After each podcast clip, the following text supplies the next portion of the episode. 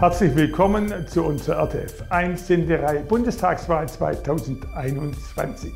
Wir stellen Ihnen die Kandidaten der im Bundestag vertretenen Parteien unserer drei Wahlkreise vor und sprechen mit Ihnen über deren Wahlprogramme, Wahlziele im Hinblick auf die Gestaltung der nächsten vier Jahre für Deutschland.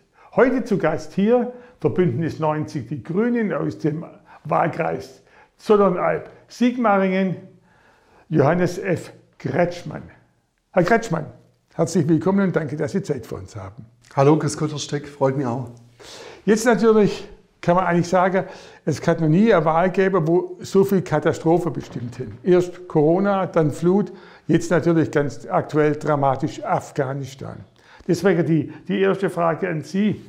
War alles umsonst? Man spricht von Totalversager der Regierung, von Desaster, Katastrophe, was in den letzten 20 Jahren dort gemacht worden ist?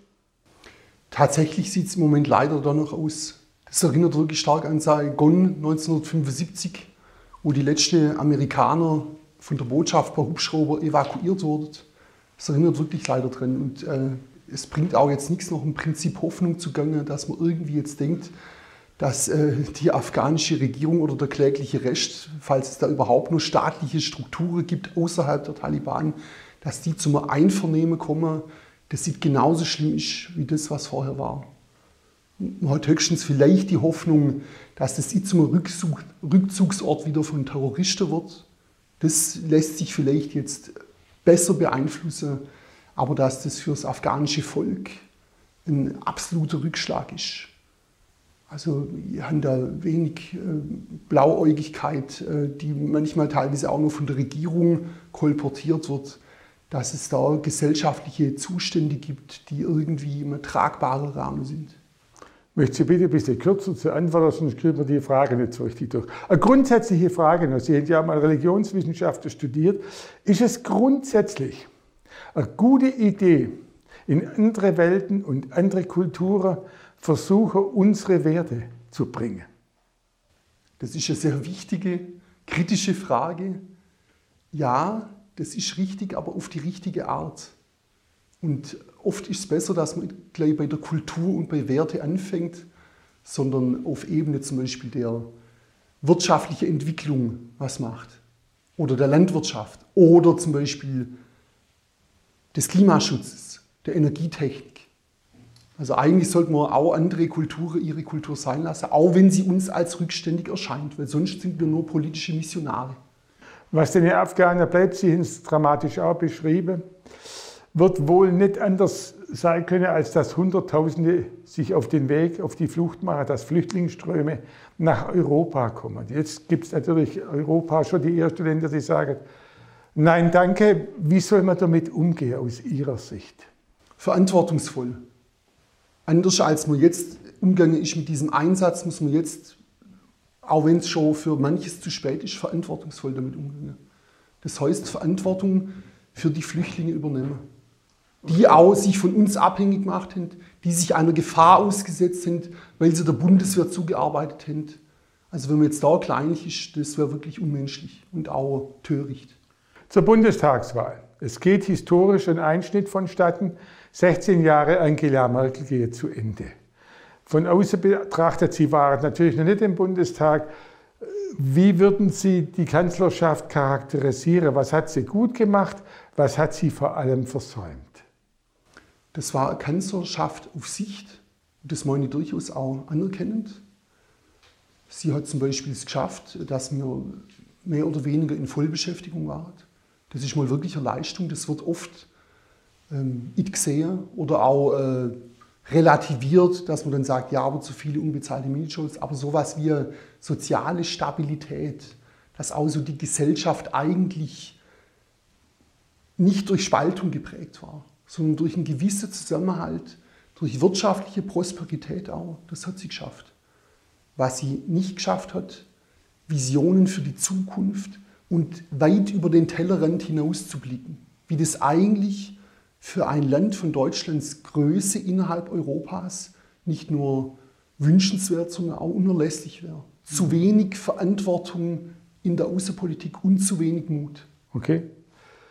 Jetzt steht offensichtlich natürlich eine Richtungswahl an. Der Wahlkampf plätschert zwar so ein bisschen ja, ich will mal sagen, lasch dahin. Worum geht es genau auf den Punkt gebracht? Sind wir in der Zukunft wettbewerbsfähig und schaffen wir die Grundlage, dass wir weiter frei und selbstbestimmt leben können? Das sind die Herausforderungen unserer Zeit. Die Grüne wollen es natürlich besser machen. Da gibt es einen Slogan, Deutschland, alles drin. Klingt reichlich allgemein. Ich will jetzt auch nicht mit Ihnen allgemein über das Wahlprogramm, sondern ich will äh, Sie ganz konkret fragen, was Sie da davon halten. Wenn ich es richtig gefunden habe, ist allgemeines Tempolimit, schnellerer Kohleausstieg, mehr Investitionen, höhere Schulter- und Steuererhöhungen. Ja, was ist für Sie besonders ein wichtiges Thema? Die Energiewende weil mit der hängt und steht sehr vieles, an der hängt sehr vieles dran, wie natürlich auch die Mobilitätswende, ja, aber auch natürlich die, die wirtschaftliche Entwicklung und überhaupt natürlich die Transformation der Wirtschaft. Ist auch immer so ein bisschen Floskel, Transformation. Transformation heißt, dass wir den Erfordernissen der Zeit nicht hinterherrennen, sondern wieder Speerspitze werden, wie das eigentlich auch unser Anspruch immer war als Deutschland dass man nicht hinterherhinkt, sondern gerade wenn es um Technik auch geht, voranschreitet. Und da sind wir in viele Bereiche, wie zum Beispiel der Elektromobilität, weit im Hintertreffen.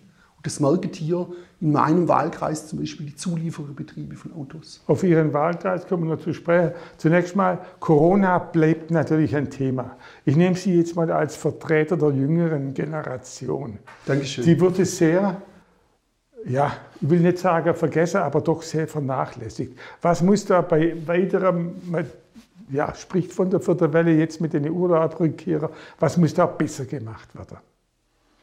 Also wenn Sie mit der jüngeren Generation jetzt mal Schüler ansprechen, zum Beispiel, wenn man bei einer Gruppe Lockerungen erreichen will, müssen sich die anderen dafür umso solidarischer zeigen.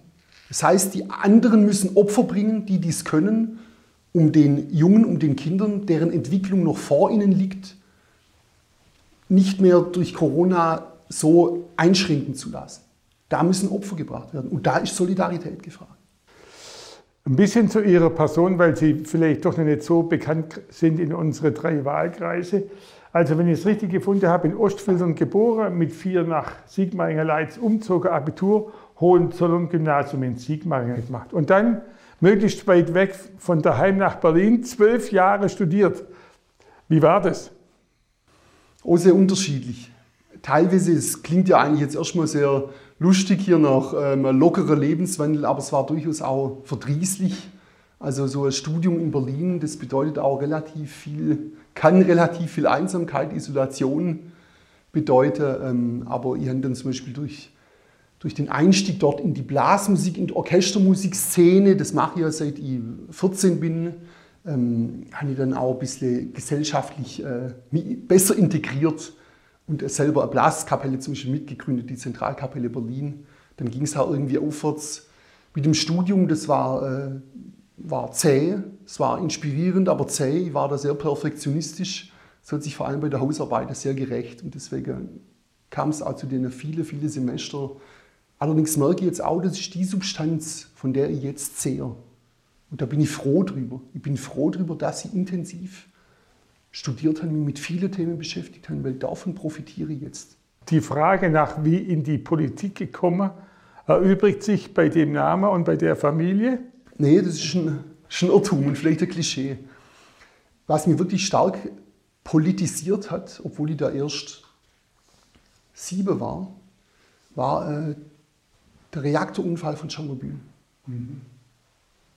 Das hat mich echt, das hat mich auch bis heute, ich mag das in meiner Literatur beschäftigt mich sowas bis heute. Mhm.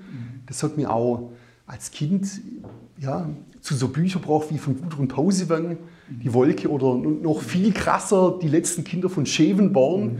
Und das hat mich mitgeprägt. Und da war die Partei, die Grünen, die einzige Partei, die mir da irgendwie auch geholfen hat. Dass ich denke, es gibt, es gibt Hoffnung auf eine, auf Deutschland ohne Atomkraftwerke. Das war ein ganz starker Stimulus.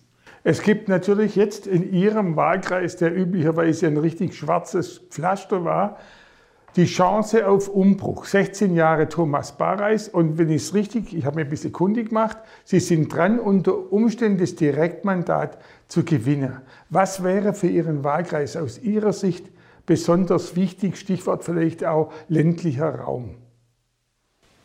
Wichtig ist, dass unser Mittelstand im Wahlkreis weiter prosperiert. Das ist das, was ich erlebt habe durch meine vielen Betriebsbesuche. Das ist wirklich der Garant unseres Wohlstands und der Motor unseres Erfolgs. Und da müssen die Rahmenbedingungen richtig schaffen werden, dass diese Betriebe prosperieren. Vor allem, weil man sieht, dass die in Sachen Transformation der Wirtschaft oft viel weiter sind als Bundespolitik.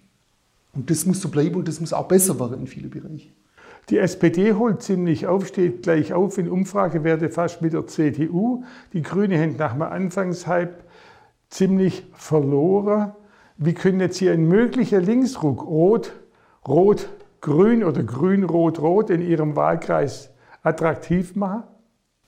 Ich will gar keinen Linksruck attraktiv machen. Das ist überhaupt nicht mein Ziel.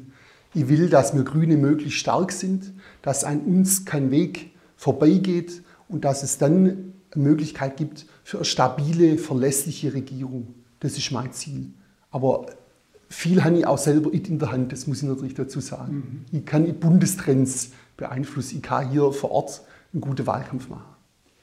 Äh, ich habe gefunden, die Stichworte in Ihrem, ja, in Ihrem wichtigen Wahlzielkatalog ökologische Agrarwende. Was heißt das? Das heißt, dass dieses, dieses hoch klimarelevante Wirtschaftsfeld der Landwirtschaft, also fast die Hälfte in Deutschland wird landwirtschaftlich genutzt, dass das vom Klimaschutz profitiert. Das heißt, dass die Landwirte Akteure und in gewissem Sinn auch Profiteure des Klima, ähm, also des Klimawandels natürlich wird, aber des Klimaschutzes. Und dafür müssen bessere Rahmenbedingungen her. Da gibt es natürlich Ansätze durch eine EU-Agrarreform, die weg von dieser Flächenforderung ein Stück weit kommt und auch ökologische Aspekte stärker berücksichtigt. Und das muss viel stärker noch vorangetrieben werden. Und zwar auf Ebenen der Förderung, der Ordnungspolitik, der Bürokratie und so weiter. Und auch kulturell. Das ist wichtig. Ähm, mit der Landwirte geht es oft viel um Verständigung und um Kommunikation und vor allem um Vertrauen. Das ist das, was ich gemerkt habe. Jeder Kandidat, der hier sitzt, kriegt am Schluss so einen Promotion-Block. Warum sollen die Wählerinnen und Wähler am 26.09. A. Bündnis 90 die Grüne und B. Johannes Kretschmann wählen? 30 Sekunden, die Zeit läuft. Die Klimakrise ist eine der größten Herausforderungen unserer Zeit. Bündnis 90 die Grünen ist die einzige Partei, die zum Klimaschutz kein taktisches, sondern ein leidenschaftliches Verhältnis hat. Wir wollen Ökonomie und Ökologie zusammenbringen und noch bestehende Widersprüche überwinden. Ich persönlich will mich für drei Dinge besonders einsetzen. Klima schützen, Europa stärken, Wohlstand sichern. Deswegen bitte ich Sie, beide Stimmen grün. Herr Kretschmann, vielen Dank. Vielen Dank, Herr Steck. Ich bedanke mich herzlich für die Einladung nach Eninger und Achheim zur RTF 1. War mir eine Ehre, eine Freude und auch eine Inspiration.